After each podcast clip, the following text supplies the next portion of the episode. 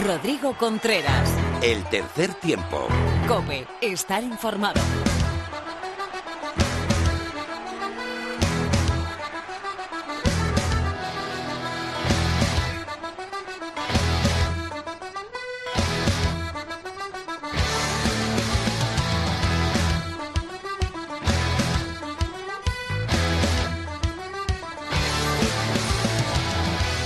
¿Qué tal? Bienvenido a una nueva entrega del tercer tiempo. Bienvenido a esta melé radiofónica en cope.es.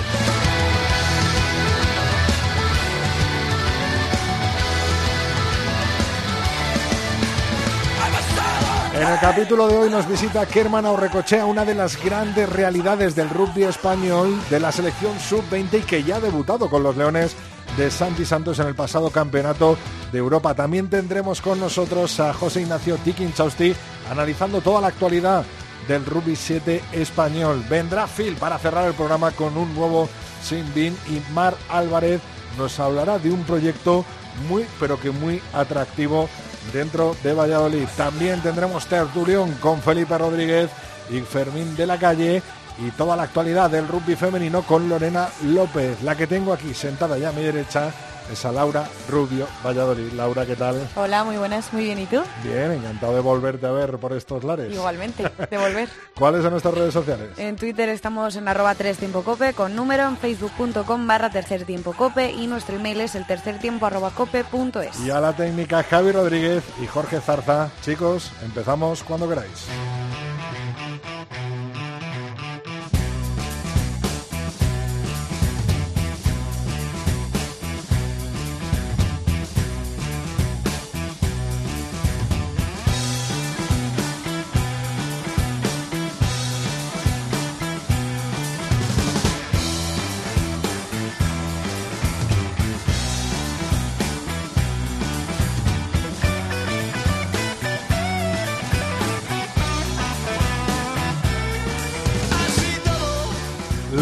Liderados por Pablo Feijo terminaron en decimotercera posición. Luego analizaremos eh, todo lo que fue el pasado torneo de Hong Kong, pero ahora te damos los resultados. El primer día, Laura.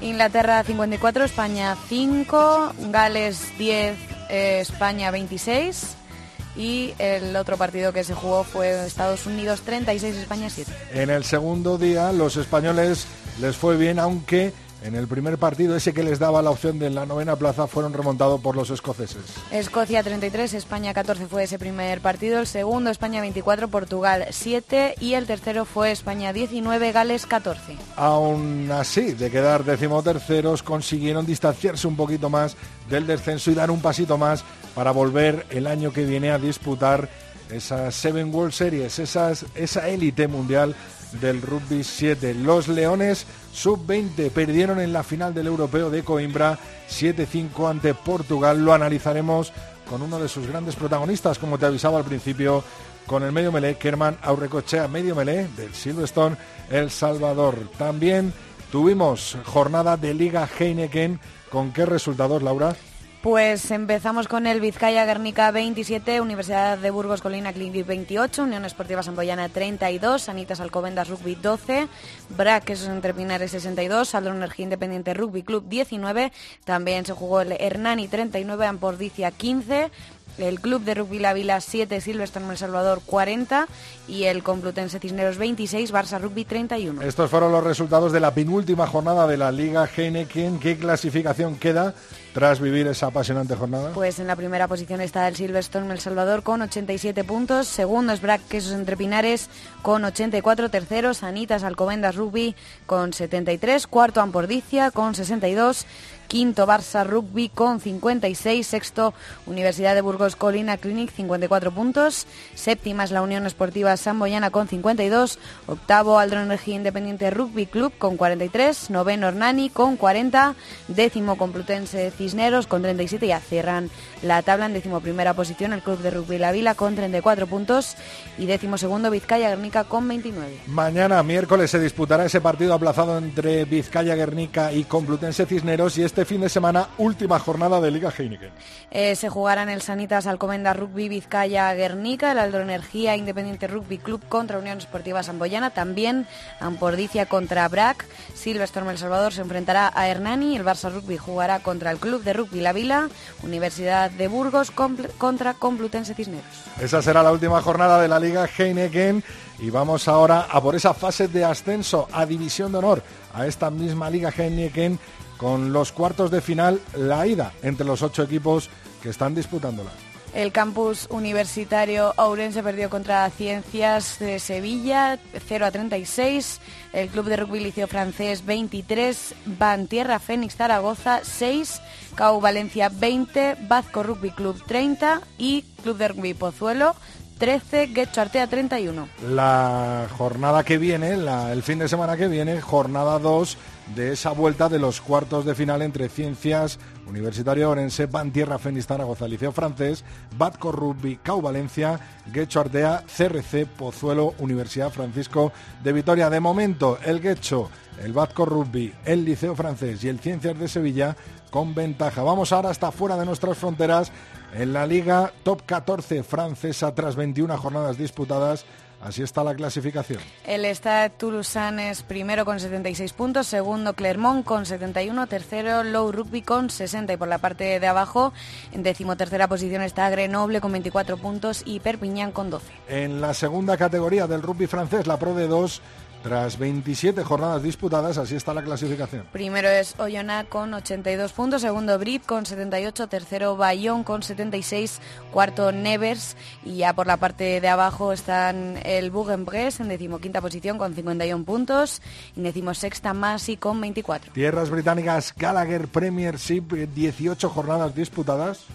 El Exeter Chiefs es primero con 76 puntos, segundo Saracens con 67, tercero Gloucester Rugby con 55 puntos y por la parte de abajo primera posición para Worcester Warriors con 32 y segundo Newcastle Falcons con 29. Y por último, como cada semana analizamos la Guinness Pro 14 en la conferencia A, son 19 partidos disputados en primera posición Glasgow Warriors con 71 puntos, segundo Manchester Rugby con 68, por la parte de abajo el sexto es Toyota Chitas con 36, séptimo Cebre Rugby Club con 19. En la Pro 14, conferencia B, 19 partidos disputados. El primero es Leinster Rugby con 74 puntos, segundo Ulster Rugby con 54, tercero Benetton con 52 puntos y cierran la tabla Isuzo Suther Kings con 22 y séptimo Dragons con 21. Pues hasta aquí la actualidad del rugby masculino nacional e internacional. Vamos ahora para el turno de las chicas con Lorena López.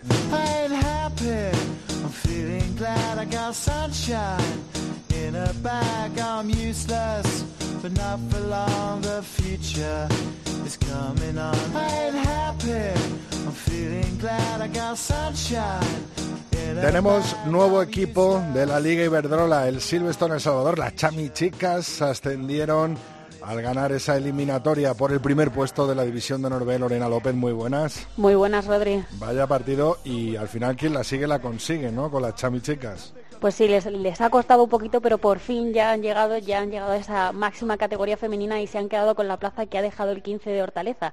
Y es que a las chicas, a las vallisoletanas, ganaron 24 a 20 a las valencianas en un partido a Les Abelles, en el que reinaron la igualdad y la tensión durante Rodri, los 80 minutos, y en el que las patadas no transformadas le costaron la derrota a las valencianas, quienes estuvieron muy, muy a punto, o sea, muy cerquita de esa remontada. Desde el primer momento, ambos equipos dejaron claros cuáles eran sus puntos ofensivos fuertes, en el caso del Chami, como a ti te gusta, contaba con un trabajo muy fuerte y contundente de delantera, sobre todo en fases estáticas. En el de Les Abelles, eh, más bien era el juego desplegado. Aunque hay que destacar el trabajo del zaguero chamizo, de Clara Piquero, encargada de anotar el primer ensayo del partido, y de la talona valenciana de Irene Noguera, que Rodri, hay que ficharla, pero, pero ya. Mucho ojo, ¿no? A la chica del Sanse, ¿no? Con esa talona. Pues sí, sí, lo van a tener complicado con, con esta chica que además es muy, muy dinámica y muy, muy versátil, me, me, gustó. El Salvador, como te contaba, comenzó dominando el partido, al menos en lo que a posesión se refiere, porque la defensa de Lesas Belles consiguió meterlas en su propia 22 en más de una ocasión.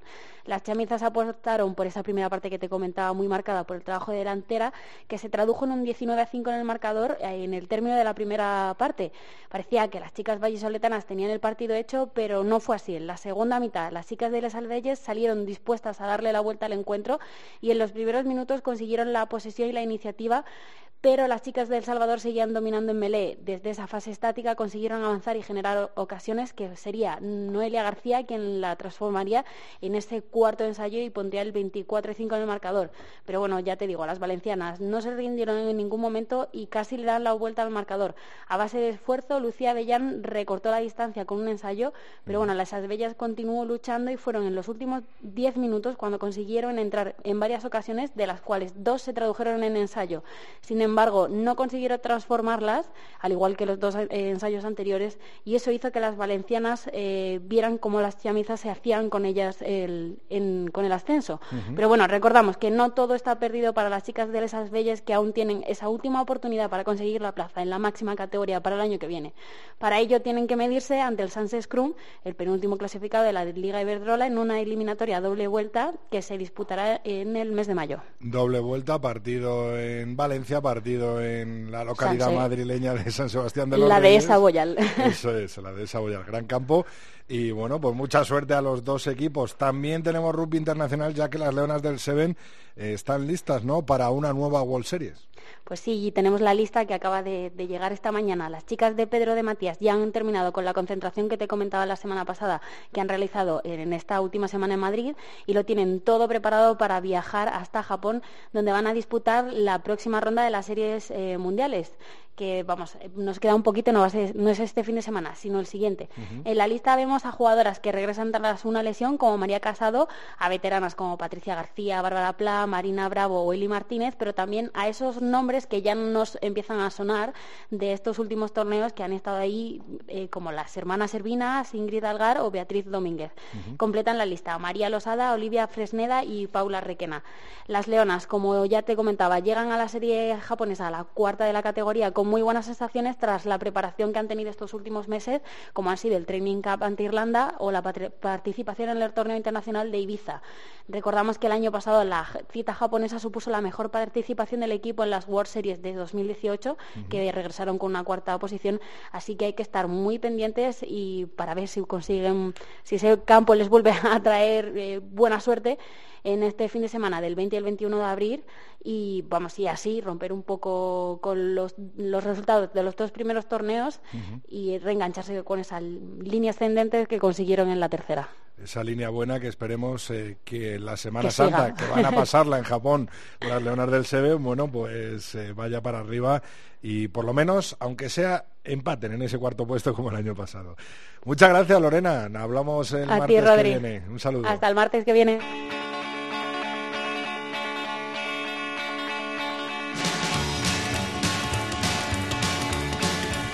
Rodrigo Contreras. El tercer tiempo. Cope. Estar informado.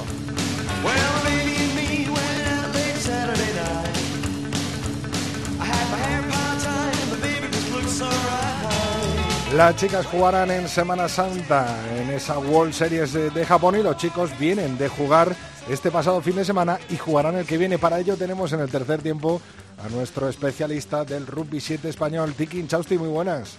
Hola Rodri, ¿qué tal? Bien, bien, te oigo ahí claro y fuerte como debe ser, Tiki. bueno, ¿qué te pareció el torneo? Un torneo eh, con un lado bueno, yo creo que fue el eh, estar más cerquita de la salvación y quedarnos otro año más en las World Series y con una posición decimotercera bueno, pues eh, relató un poco las bajas con las que íbamos y la juventud del equipo que presentaba Pablo Feijó, ¿no? Sí, Rodri, yo creo que fue un torneo de doble, de doble lectura, ¿no? Un, torneo en el que, en cuanto a resultados, desde luego, no es a lo que nos vienen acostumbrando esta selección, que ya pues estén acostumbrados o mal acostumbrados, ¿no? A, a resultados muy buenos Y sí hay otra lectura que es que hay que ver pues el equipo con el que iba Pablo, que como hablamos tú y yo en el anterior programa, que era, era un equipo en el que había metido mucha gente joven, en el que tiene que empezar a, a buscar en más a buscar más jugadores, no no solamente la, los 16, 18 jugadores con los que venía jugando. Y bueno, muy buena noticia porque yo creo que han rendido muy bien, ¿no? Como dices tú, el circuito casi casi lo tenemos salvado eh, tiene que tiene Pablo que buscar más jugadores y, y, bueno yo creo que sin que hayan sido grandes resultados bueno han tenido partidos buenos y en el grupo fue muy complicado el partido contra contra Inglaterra contra y contra quién fue los primeros que jugaron eh, tuvo, dos partidos muy complicados que, que, sí, Estados Unidos ¿no? Estados Unidos exacto. Estados Unidos y Inglaterra que, que, se les complicó mucho pero bueno luego compitieron bien y sacaron cosas adelante. Yo creo que un, un torneo en el que tiene una lectura que no en resultado pero sí en el futuro muy buena. Uh -huh.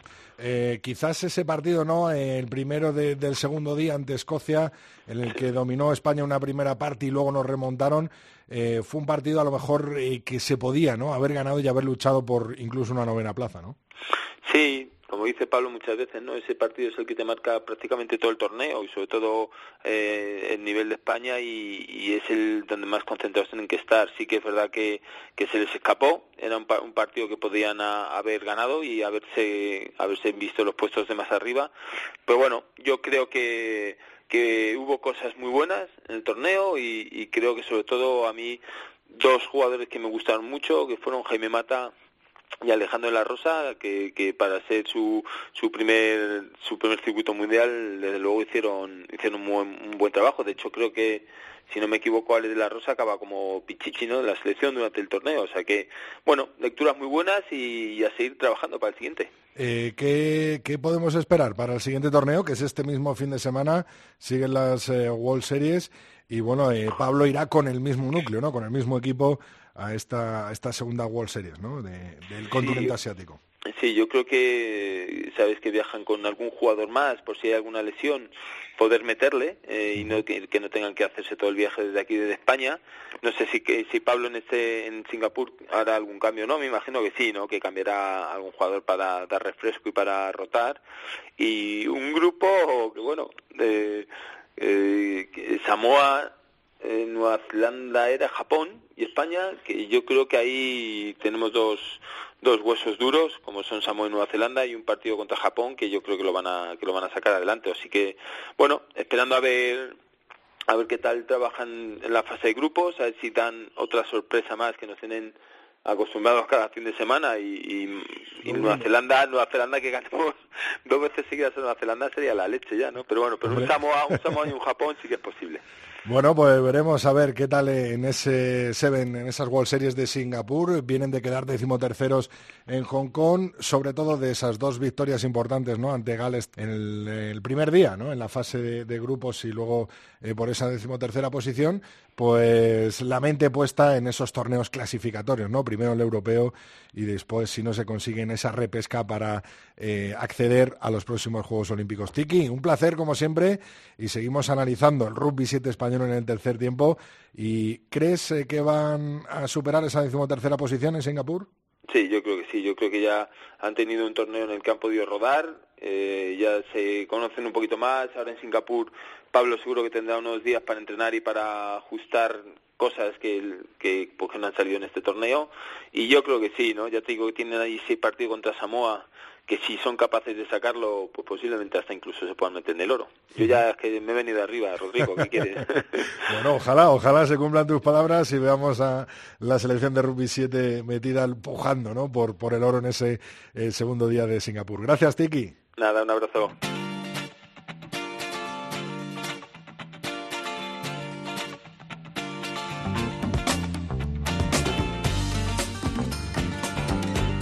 Rodrigo Contreras. El tercer tiempo. Cope. Estar informado.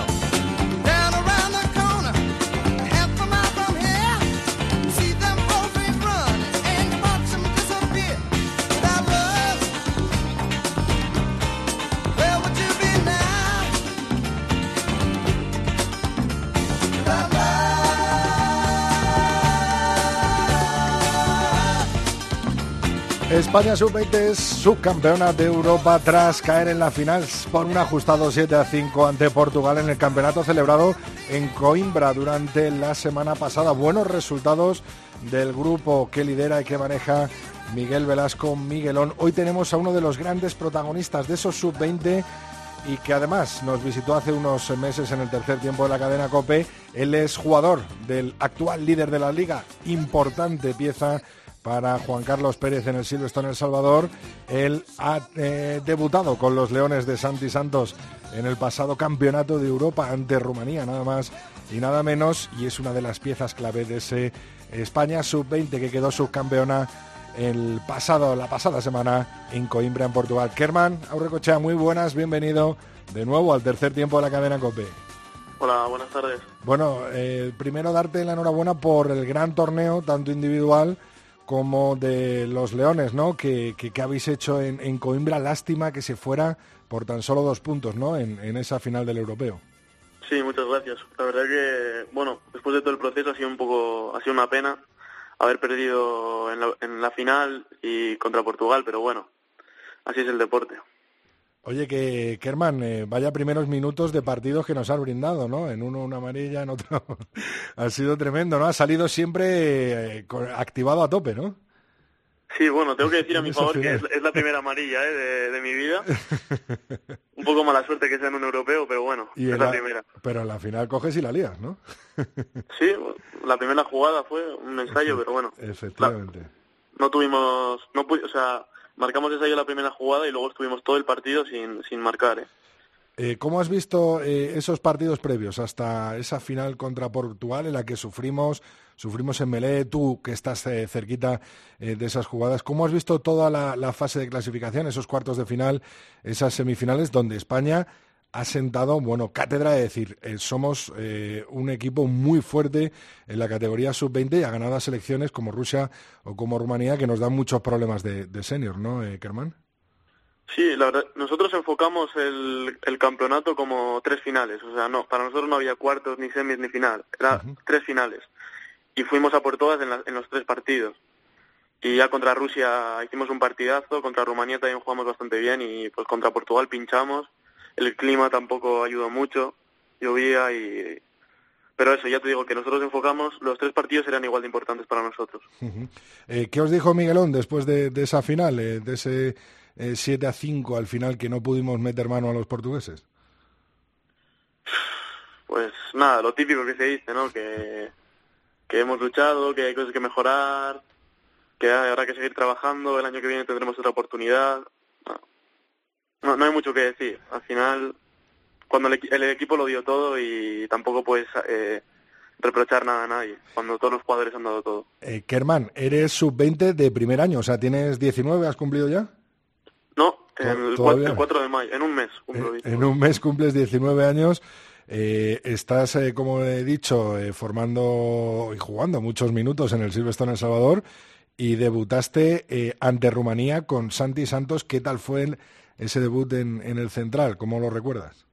Bueno, fue un debut corto, creo que no sé si jugué Dos cinco minutos, siete, minutos, no sé, y además jugué de ala, o sea, una posición que ni siquiera es la mía, pero bueno, un debut es un debut y cuenta igual si juegas todos los minutos que si juegas uno, o sea, y bueno, contento por haber debutado joven, tenía ganas de debutar este año, la verdad, y yo creo que fue más una recompensa, ¿no? Por el trabajo, no sé, yo me lo, enfoqué así, como una recompensa que me dieron los entrenadores por el esfuerzo. Eh, Kerman, eh, ¿cómo ves esta selección sub-20? Te queda un año todavía eh, de, disputar ¿no? este europeo y, cómo ves a tus compañeros, muchos eh, les ven las caras, ¿no? a Juan Martínez o incluso a Carlos Valentín Gamazo, ¿no? En el, en el otro lado del río, ¿no? Podemos decir que, que, cuéntanos un poco, ¿estáis cohesionados? ¿Cómo ves a tus compañeros de esta selección sub-20? Pues el grupo que hemos tenido ha sido muy bueno, como todos los años en realidad. Pues siempre las categorías inferiores de la selección se hace un grupo que yo creo que en la absoluta no, no se llega a hacer porque en la absoluta hay más franceses, hay gente de fuera, es más, más, una relación más fría, pero bueno, en categorías inferiores somos todos de la misma edad, todos tenemos más o menos los mismos gustos y hacemos un grupo muy bueno y, y sí, ha habido un grupo muy bueno, nos hemos llevado todos muy bien y muy buenos jugadores, pero el año que viene eh, también tenemos un, grupo buenísimo, con mucha gente jugando en el extranjero y bueno, tengo muchas ganas ya de, del próximo europeo. Esta, esta sub-20 de, que ha pasado el europeo la semana pasada, eh, nombres como los que te he dicho, ¿no? Como tú mismo, que, que, eres una de las piezas importantes de la Liga Heineken, Mar Palomar, eh, Oyer Sirren, eh, bueno, muchos jugadores que estáis en la Liga Heineken. Tú eh, perteneces al Silverstone El Salvador, ¿te ves como campeón de liga este año? Yo creo que sí, yo creo que sí, pero bueno, no sé, hay, hay, altibajos en la temporada y yo creo que ahora El Salvador está en un momento más alto que bajo, o sea que lo importante es llegar a la fase final en un momento bueno. Empezamos fuerte, luego bajamos y ahora yo creo que estamos volviendo a remontar. Así que lleváis en un buen momento, ¿no? Esta playoff por la final, ¿no? Sí, sí, sí, yo creo que, que, podemos conseguirlo. Eh, Kerman, nos está escuchando eh, Felipe Rodríguez, que está a punto de entrar en la tertulia del tercer tiempo. Él os sigue y sigue, es un gran experto en las categorías inferiores de la selección española. Felipe, ¿qué tal? Bueno, soy gran experto, pero vale, sí, me gusta verlo y, sí, lo sigo, sí. Por lo menos le sigues, eh, cosa que no hacen muchos. Eh, Felipe, ¿tienes alguna pregunta para Kerman? Bueno, me quedo con dos cosas que ha dicho Kerman, que es el deporte, que a veces se nos olvida, y dos, si lo hemos dado todo, y si él, que no tengo ninguna, ninguna duda, eh, lo dice francamente, que lo hemos dado todo, yo no tengo nada que reprocharle a, al equipo sub-20 español. Pero sí me gustaría preguntarte, Kerman, eh, ¿cuál ha sido el propósito de enmienda? Porque, vale, tú eres de jugador de primer año, también otro jugadorazo para mí durante el torneo, Gonzalo López lo es, y podemos pensar que a lo mejor el año que viene eh, lo vamos a tener más fácil. Pero es que ya nos pasó esto con la generación de Álvaro Jimeno, Iñaki Mateu, y volvimos a tropezar en la misma piedra. Eh, ¿Cuál es el propósito de enmienda que habéis hecho para el año que viene? Bueno, supongo que, no hablo con los entrenadores ni nada, pero supongo que el propósito del año que viene será el mismo que este año, ir al trophy, ¿no? Y con la generación del 2000-2001 ya ganamos a Portugal, lo cual no quiere decir que vaya a ser más fácil porque cada año, pues categorías inferiores, cada año puede cambiar muchísimo la plantilla, pero yo creo que es, este año ya nos veía capaces de, ganar, de ir al trophy, al final no ha sido posible y el año que viene yo creo que sí que también podemos, tenemos las posibilidades de, de ganar, pero bueno. Al y final es un juego y gana el mejor siempre, o sea que... Sí, no, está, está claro. y la segunda, pues, eh, preguntarte, eh, ha habido ahora muchas finales, de, o va a haber muchas finales el próximo fin de semana de campeonatos de ligas territoriales en, en muchos puntos de España, además son los campeonatos de España ahora, dentro de poco. Eh, me gustaría preguntarte lo contrario, pero como estamos en el caso de que hemos perdido, esta final, pues eh, no sé, me gustaría preguntarte cómo relativizáis esto y qué le dirías a un chaval que a lo mejor con su club ha estado toda la temporada peleando por un objetivo que es ganar su liga territorial o, clasificarse para el Campeonato de España y al final no, no lo ha conseguido. ¿Cómo se relativiza esto en un grupo? Bueno, en mi opinión, a todo el mundo le gusta ganar y, ganar es increíble, pero no tenemos que olvidarnos de que el rugby es un juego. Eh, hay, no, no hay que hacer una montaña en un grano de arena al final. Es un juego, pues bueno, hemos perdido la oportunidad de viajar a Brasil, pero tampoco hemos perdido nada que no tuviéramos antes. O sea que eso es un juego y hay que tomárselo como tal, como lo que es, como un juego y al final el deporte, pues a veces ganas, a veces pierdes. Pues Kerman, el año que viene otra nueva oportunidad para, para viajar a ese trophy, eh, como os habéis planteado en este año. Tú estarás presente con alguno de otros eh, jugadores con los que has compartido cancha este, este europeo eh, en, en, ese nuevo objetivo. Y antes, un objetivo que has visto claro, ¿no? Silvestre Salvador, campeón de liga, te veremos jugando estos playoffs, te veremos eh, echando minutos eh, en el Pepe Rojo en esas semifinales, que ya está clasificado eh, tu equipo, y desearte mucha suerte desde el tercer tiempo de la cadena COPE y que el año que viene estemos hablando pero para felicitarte por, por ser campeón europeo y por una victoria ante Portugal en la final, que te gustaría, ¿no? Sí, sí, ojalá, ojalá. una revancha. Gracias, Kerman. Gracias.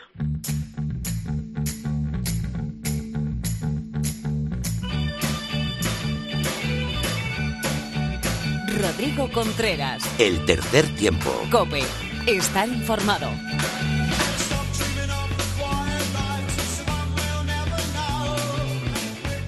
Felipe se le veía con la espina clavada, ¿no? De, ese europeo a Kerman Recochea, ¿no? Sí, se le veía con la espina clavada y bueno, pues se pierde un viaje a Brasil bastante interesante, además de un torneo como es el Trophy, que te da opciones y yo creo que, España tenía opciones reales como las tiene Portugal de pelear por el, por el triunfo y por lo tanto por el, por el Mundial absoluto. Teniendo en cuenta que Kerman es de primer año, pues fíjate, si te pones a hacer cábalas y dices, ostras, es que en dos años puedo estar en puedo estar en el Mundial. Pero bueno, al final creo que, él mismo lo ha relativizado bien, que como, como se suele decir, y si no lo creemos de verdad, eh, es el deporte, y si lo han dado todo en el campo, pues bueno, más no se les puede pedir. Hola Fermín de la calle, muy buenas compañero. Muy buena, ¿cómo estáis? Una pena, ¿no? Esa final, ¿no? Perdida contra Portugal por nada más que 7-5, ¿no? En Coimbra. Sí, además hubo una patada ahí al final que estuvo a punto de, pasó cerca y bueno, la verdad es que lo, pasaron mal, ¿eh? Melé y con el MOL, pero bueno, trabajaron bien y estuvieron en el partido. También una pena que no ayudó al final, el, llovió también y bueno, se complicó aunque empezó rápido bien el partido, pero pero sufrieron mucho y pues eso, la patada esa que hubiera entrado y les habría dado el, el triunfo no entró y bueno, lo que decía Felipe, es deporte y también de eso se aprende. Eh, Felipe, ¿qué pasa en estas categorías inferiores que hay tanta diferencia con equipos eh, que luego están, eh, digo, porque la gente se lo puede preguntar, ¿no? Es decir, joder, vaya paliza a Rumanía, vaya paliza a Rusia, ¿no? Vaya, y que al final España y Portugal son las, las dos selecciones que dominan en este europeo. Pasa que, pasa que hay países que no cuidan en absoluto sus categorías inferiores. Sí que es cierto que Rusia está empezando un plan para que eso, para que eso cambie y, y ha metido mucho dinero y probablemente estemos hablando en otros términos dentro de cuatro o cinco años probablemente, eh, y pasa que Portugal y España las cuidan bastante más, pero que Rumanía y Rusia, por ejemplo, tienen ligas profesionales. Eso sin contar lo que la cantidad de jugadores que pescan eh, de estos países en, Francia. Con lo cual, pues claro, cuando los jugadores que han perdido en estas categorías por 50-20 eh, eh, y tienen 19 años, cuando tienen 25, eh, la carga, el nivel y sobre todo la cantidad y la calidad de sus entrenamientos es completamente distinta. Y se da la vuelta a la tortilla y, al final pues así así lo, lo hemos lo hemos visto. Aunque es cierto que en el último año hemos ganado a Rusia y a Rumanía en senior pero, pero ese ese es para mí el problema. Las ligas profesionales senior y la cantidad de jugadores de estos países que se pescan en Francia y que se forman como jugador profesional en Francia.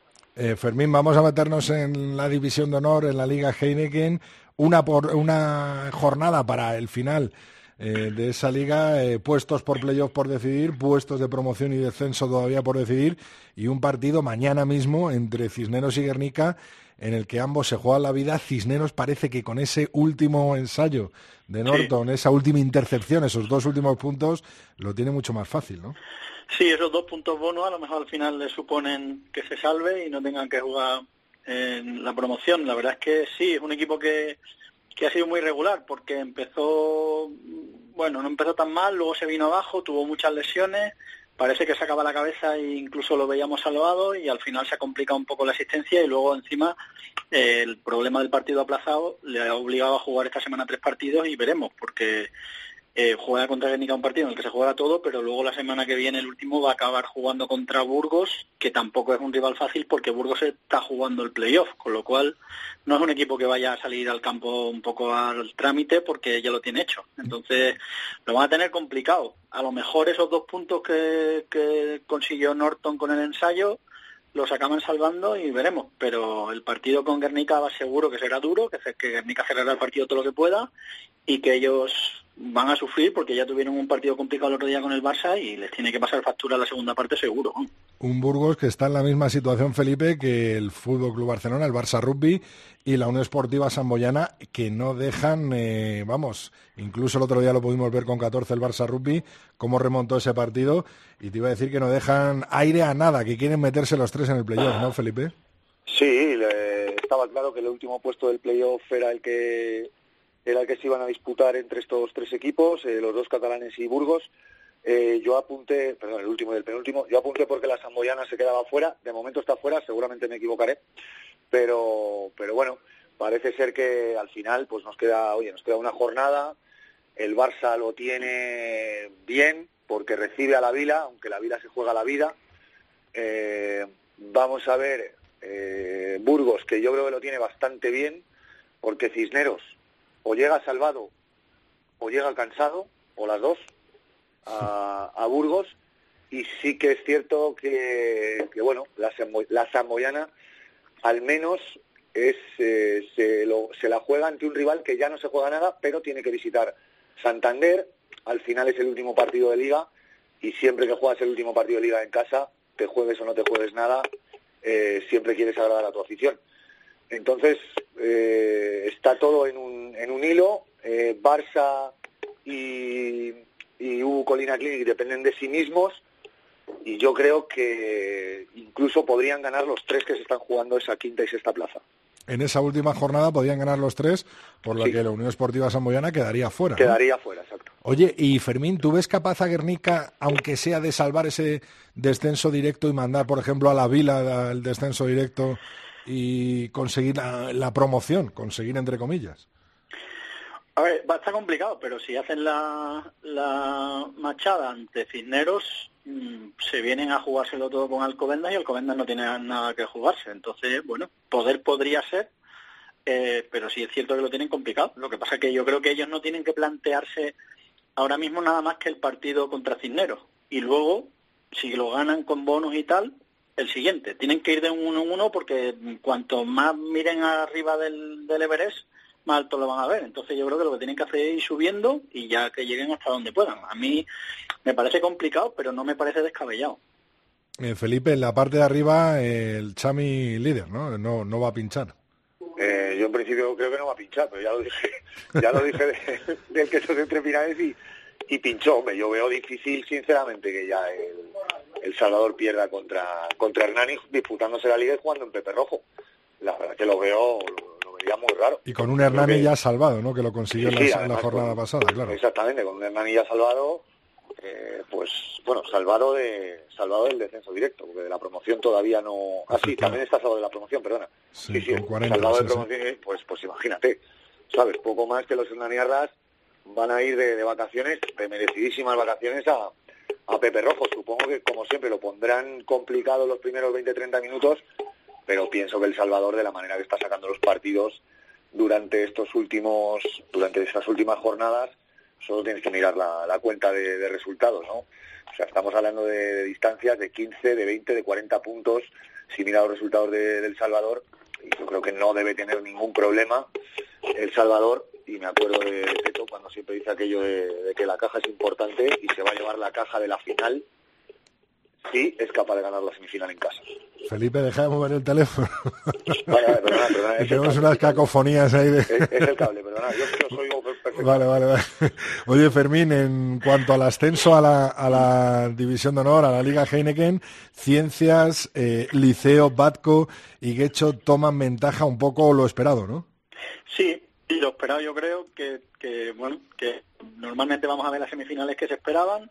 Eh, Guecho mm, al principio no le costó un poco entrar en el partido y fue quizás el que más le, le, costó al final darle la vuelta a la tortilla, pero vamos, Liceo bien, muy serio en defensa, eh, Ciencia jugando a lo que está haciendo durante todo el, el, año y Vasco también con bastante solvencia. Yo creo que bueno, que al final no es por casualidad que estén metidos ahí, que hayan quedado así, que sean los favoritos de su playoff y lo normal es que veamos ya eh, esos cruces con equipos de bastante entidad y con enfrentamientos yo creo que bastante atractivos igual que decimos que está subiendo el nivel en la división de honor creo que está también subiendo notablemente el nivel en la división de honor Felipe, eh, Felipe tú que te mojas eh, ¿qué final crees que vamos a ver de división de honor? Ya lo dije, para mí Ciencias Vasco. Yo creo que hemos acertado todos. Quizá Guecho era el, el rival a lo mejor más que más complicada estaba la apuesta, pero lo dejaron bien claro. Lo de Chotarra dieron un puñetazo encima de la mesa. 13-31 creo que es el resultado final, aunque bien es cierto que se abrió en la segunda parte, también te lo digo. Eh, es que no es el resultado final, pues estuve viendo tres partidos a la vez. Entonces, sí, sí, 13-31 este, el de Guecho. Entre ellos este. Entonces, eh, pues pues es, es lo que te digo, que, que yo creo que de hecho hay un, un puñetazo encima de la mesa y que tenga mucho cuidado el Ciencias porque, porque puede pasar apuros, ¿eh? Queda obviamente el partido de vuelta, pero bueno, parece que las diferencias son notables a favor de los favoritos y no parece que vaya a haber ninguna sorpresa. Pero vamos, Ciencias lo va a tener muy, muy, muy complicado en la semifinal ante Guecho. Eso te iba a preguntar, Fermín. ¿Ves a Guecho capaz de eliminar a Ciencias en semis? Eh, bueno, sí, no creo que sean favoritos, pero sí creo que tienen posibilidades. Eh, lo que pasa que sí creo que el Ciencia ha hecho los deberes y va bastante alertado de lo que se va a encontrar, porque desde el primer día del, de esta temporada, el Ciencia siempre ha señalado al Guecho como uno de los rivales a batir.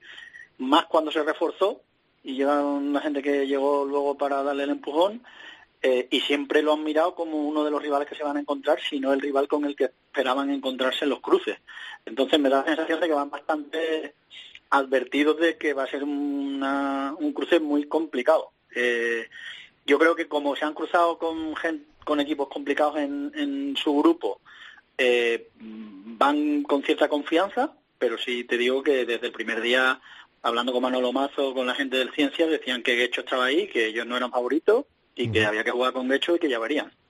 Hoy hemos conocido, Felipe, el, cómo será la gira sudamericana, la gira que adelantaba en las revistas de la línea 22, en la que vamos a enfrentarnos eh, primero a, en Sao Paulo a los Tupis, eh, después a los Cóndores en Santiago de Chile y eh, finalmente en Montevideo a los Teros. Eh, ¿Cómo ves esa gira del 15 de León por, eh, por tierras sudamericanas en el próximo mes de junio? Pues aprovecho y meto la cuña porque pronto se va a publicar una entrevista en la revista 22 que le hicimos a, a Santi Santos en el que él mismo pues eh, desgranaba lo que lo que esperaba él de esta de esta gira. Yo, bueno, adelantando sus palabras, estoy un poco de acuerdo con él. Eh, eh, al final, Brasil, por muy buenos resultados que, que venga haciendo, y, y, la verdad, y presentando una melee demoledora, es un país tier 3. Eh, Chile es un país tier 3, aunque también viene haciendo muy buenos resultados. Y cuando hablo de buenos resultados, en ambos casos hablo de resultados históricos con victorias que no se habían dado nunca. En principio esos dos partidos los tenemos que ganar, los tenemos que ganar, porque el objetivo de la selección, según dijo Santi Santos ya hace un año, era ganar el 100% de los partidos del Tier 3. Y luego a Uruguay, si nos queremos mantener en ese 50% de victorias ante países del Tier 2, pues lo mismo, hay que, hay que ganarle también. Eh, va a ser muy complicado en Montevideo porque ellos están en, un camino ascendente, eh, con la próxima parada en el Mundial. Pero bueno, sería una, una cosa bonita, ¿no? El, el intentar ganar a, a, Uruguay y pues dejárselo ahí el resultado a World Rugby, ¿no? Estaría muy bien. Eh, Fermín, ¿crees que el grupo que va a viajar va a ser parecido al de este Campeonato de Europa? Bueno, yo me imagino que vendrá alguien de los que no ha podido venir eh, por temas de club, eh, por seguir en la dinámica metido y porque les interesa no desaparecer. Eh, te digo Diego Ibón y gente así, que por mm, de clubes no han venido y no han hablado con, las, con el seleccionador. Me imagino que se mantendrá gente joven y que alguna cara veremos nueva, o, o si no nueva, de las que han ido probando para que mm, metido en la dinámica. Yo no, no creo que sea el, el, el, mejor equipo posible, porque entiendo que, que bueno habrá gente que descansará y tal, y, y, y en este año seguirán haciendo pruebas. Aún así sí creo que será un equipo seguro competitivo y bueno, un poco lo que decía Felipe, si podemos ganar a Uruguay y clavar otra pica encima de la mesa de World Rugby, pues ahí seguiremos diciendo, oye, aquí estamos y ganando a los que habéis mandado al Mundial. Para terminar, Felipe, eh, un favorito para ganar la Liga Heineken. Un favorito para ganar la Liga Heineken, venga, me voy a mantener y voy a decir el Quesos, pero pero, por mantenerme, ¿eh? no porque me lo crea. ¿Y tú, Fermín? Bueno, yo diría que el Chami, porque como no se va a cruzar con en semifinales y se cruzan con Alcobendas, evitan Alcobendas como mejor como tercero y encima, bueno, pues se supone que va a jugar dos en casa y, y, me da la sensación de que van a llegar más frescos a la final y que eso les puede les puede ayudar. Bueno, pues yo veo más fuerte al Chami, ¿eh? pero como soy valiente, apuesto por el Quesos. Tú sigues en tu apuesta marcada con sí, el Quesos, sí. ¿no? Yo apuesto por el Quesos, sí. Bueno, pues muchísimas gracias a los dos. Ahí queda. Preguntaremos a los demás eh, tertulianos del tercer tiempo quién es su equipo favorito. Y en nada tenemos final de Copa del Rey y playoffs eh, por la Liga Heineken. Antes, este fin de semana, última jornada que decidirá esos últimos puestos de playoff y esa promoción y descenso directo de la Liga Heineken. Felipe, Fermín, muchas gracias a los dos. Un abrazo. Un abrazo.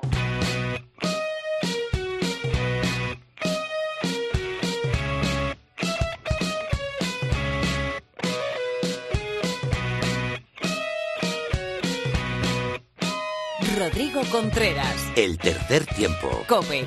Estar informado. Bueno, pues una semana más tenemos con nosotros a Mar Álvarez. Muy buenas, Mar. Hola Rodrigo, ¿qué tal? Bien, bien. Siempre a puntito de entrenar o recién salida del entreno, ¿no? Sí, ahora tenemos un pequeño hueco entre el gimnasio y el entreno, pero sí, sí, aquí en Pepe Rojo. Oye, Mar, hay un proyecto eh, que la verdad es que a mí cuando me lo contó Sandy Toca me, me creó muy buena impresión y en el que estás muy metida de lleno. Y es el proyecto que tiene el Silverstone El Salvador junto con Carrefour por un lado, eh, inculcando el rugby y este deporte a los trabajadores de Carrefour y por otro con esa academia de Carrefour. ¿En qué consiste este proyecto, Mar, en el que vienes estando metida en estos últimos años? Pues más o menos compartimos nuestras experiencias con, cómo formamos el equipo y cómo organizamos los entrenamientos, la planificación y todo esto. Lo compartimos con trabajadores de Carrefour para ver los puntos de conexión que tienen con el mundo de la empresa, los trabajos que también hacen ellos en equipo, eh, planificar sus objetivos y, y, un poco esto.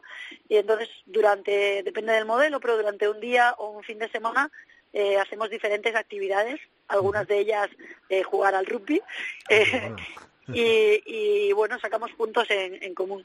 Y tú eres una de esas personas en el que transmites, ¿no? Los entrenamientos del rugby dentro de, de esta empresa, ¿no?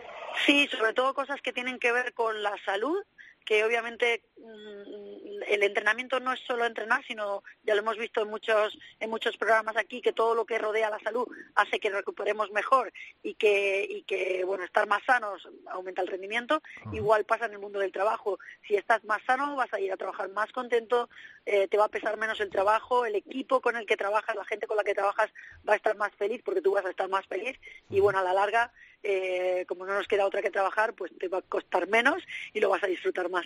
Qué bueno. Y luego hay otro proyecto que es la Academia Carrefour, en el que está enfocado más a jóvenes eh, jugadores eh, de rugby, ¿no? Sí, esto vamos cambiando cada año un poco el enfoque, pero básicamente son muy buenos jugadores y jugadoras de rugby que, que tienen buenas notas, o sea, que, que pueden seguir haciendo un entrenamiento extra a la semana porque tienen buenas notas y eso lo van revisando. Entonces, eh, cada hay cuatro entrenamientos al mes, un entrenamiento extra a la semana, que dirige el director de la academia, que es Álvaro Enciso, que es un lujo cada vez que lleva un entrenamiento. Eh, Juan Carlos, que es el director técnico o entrenador del primer equipo. Eh, a veces yo, otro preparador físico o entrenador de sub 18, sub 16 y siempre hay un día de un entrenador invitado o un jugador senior que, que, que, habla de algún área en concreto de, del rugby. Qué bueno. ¿Y esto llega hasta los 18 años? Es sub 18 y sub 16. Ajá. Y dentro de la cantera sería del Chami, entonces, esos jugadores que van bien en los estudios, que tienen buenas notas y que además pueden, eh, también dan buen nivel en el campo y pueden tomar ese entrenamiento extra, son los que forman parte de esa Eso. academia de Carrefour que al fin y al cabo eh, aporta un poquito más de nivel a los futuros jugadores del Silvestre El Salvador, sí, ¿no? Eso es. Sí, bueno, sí. y tú metida en los dos proyectos hasta el cuello, ¿no? Sí, bueno, este año la academia está en viernes y me ha coincidido, me, a mí me, me, va un poco mal de horario, pero los años anteriores he estado una vez al mes, sí. Pues muy interesante, Mar. El martes que viene volvemos a hablar y seguiremos de cerca a esos jugadores de la Academia Carrefour, que ya sabemos lo que es, y por supuesto a esos trabajadores de esta empresa también, si ponen a cabo ¿no? en, su trabajo habitual, pues eh, eh, los valores y la forma de entrenar en el rugby. Muchas gracias, Mar. Gracias a vosotros. Hasta la próxima semana.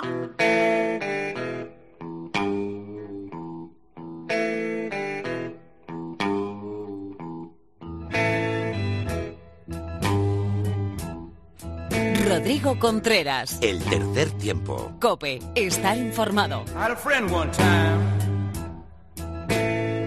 At least I thought he was my friend. But he came to me.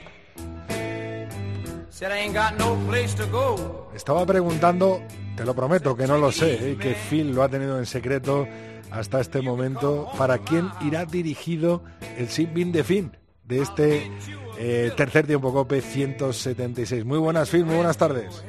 Buenas tardes, Rodrigo. Como todos los martes, un sin circense esta vez para más señas, puesto que en el desarrollo del Seven de Hong Kong de de este año, de este ejercicio, ha trascendido casi con más difusión la payasada inicial de Sebastián Chaval que el desarrollo de la propia competición y el desempeño de los equipos nacionales en liza. Mira, Rodrigo, he seguido el Seven de aquella ciudad china, que entonces lo era británica, desde finales de los años 80 He visto allí, y en mi propia cuenta de Twitter, si investigas un poco podrás encontrarlo, fotos de jugadores del equipo español de la modalidad como Jaime Gutiérrez Chupao, como Jonas Cargorta, como Fran Puertas, como eh, Ramón Blanco, como Albert Malo y otros, vestidos de luces y tocados con la correspondiente montera, precisamente junto al equipo de Seven de Papúa Nueva Guinea, en trance casi de devorarlos, como parece que es lo lógico de los nativos de aquellas islas, ¿verdad? Por no hablar del espectáculo espectacular, valga la redundancia, que se desarrolla en las gradas. Granado, colorido, abigarrado, jovial, delirante. Basta echar un vistazo a las aficiones, sus disfraces, casi las charangas que montan para ser consciente del aspecto lúdico de esta reunión deportiva. Así que Rodrigo lo propio es precisamente lo que ha hecho Chaval este año. Parece que una vez retirado está mejor situado, con mejor disposición para encontrar su sitio que cuando oficiaba sobre el terreno de juego de delantero de los cinco de atrás famoso por algunos placajes contundentes, aunque más bien otros se los hacían a él, y por su aspecto de diseño mercadotécnico. A alguno le sorprenderá esta afirmación, pero es que mira, Rodrigo, de Chaval teníamos noticias ya desde la Copa del Mundo de 2003, cuando desde el banquillo lo pudimos apreciar a las órdenes del entrenador francés, perfectamente rasurado y con un corte de pelo modélico. Cuatro años después, en la Copa del Mundo de Francia, nuestro buen Sabal decide que eh, su carrera necesita un, empujón y ya desde tiempo atrás había decidido entregarse al diseño y lo veíamos como, como todos conocemos. Así que de alguna manera el juego que desempeñaba queda en segundo plano y para la prensa y los neófitos más bien obnubilados, el aspecto se torna lo importante. Parece, Rodrigo, que esta faceta, sin duda propia de nuestro tiempo, que herencia circense, es algo que en alguna medida se viene tomando por más importante. Esto es lo accesorio respecto de lo esencial. Quizás, como te digo, no sea más que una muestra de nuestro tiempo líquido, Rodrigo. ¿Acaso debemos decir, como hacían los romanos, que bene currit, este tiempo digo, sed extravium? Hasta la próxima, Rodrigo.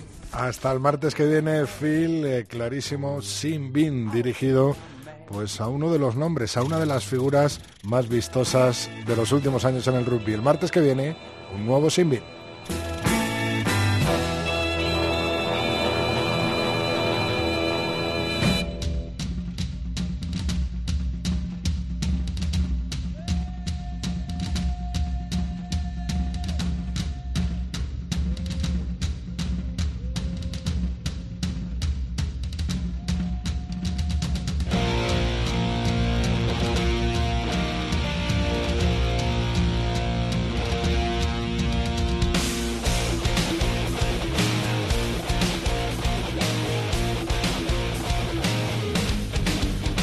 Con Laura Rubio Valladolid de nuevo aquí a mi vera, vamos a ir echando el cierre a este capítulo 176 del tercer tiempo, pero antes te recordamos cuáles son nuestras redes sociales.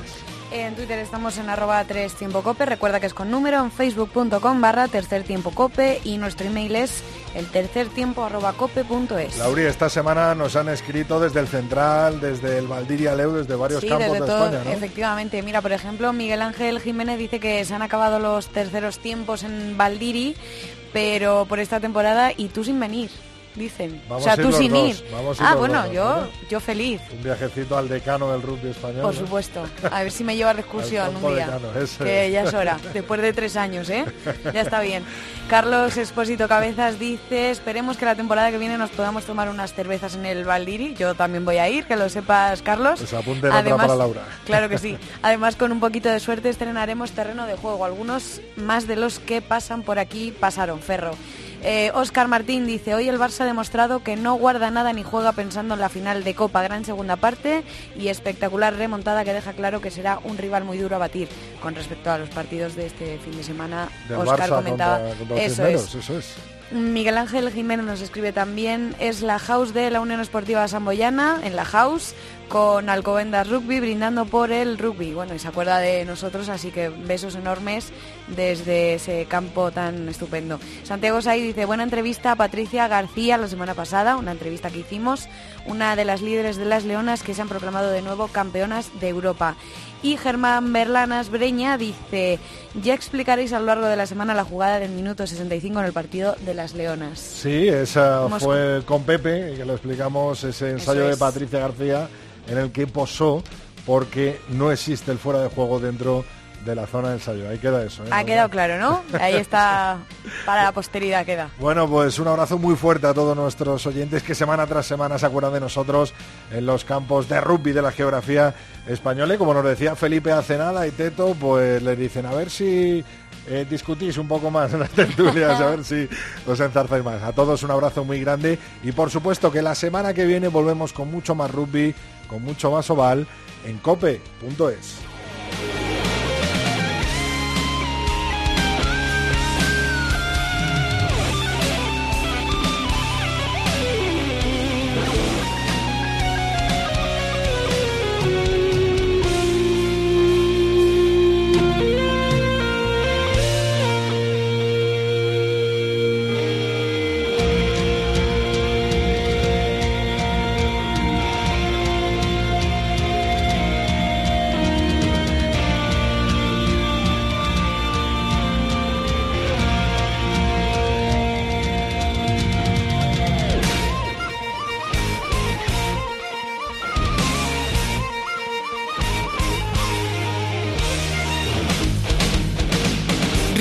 Contreras.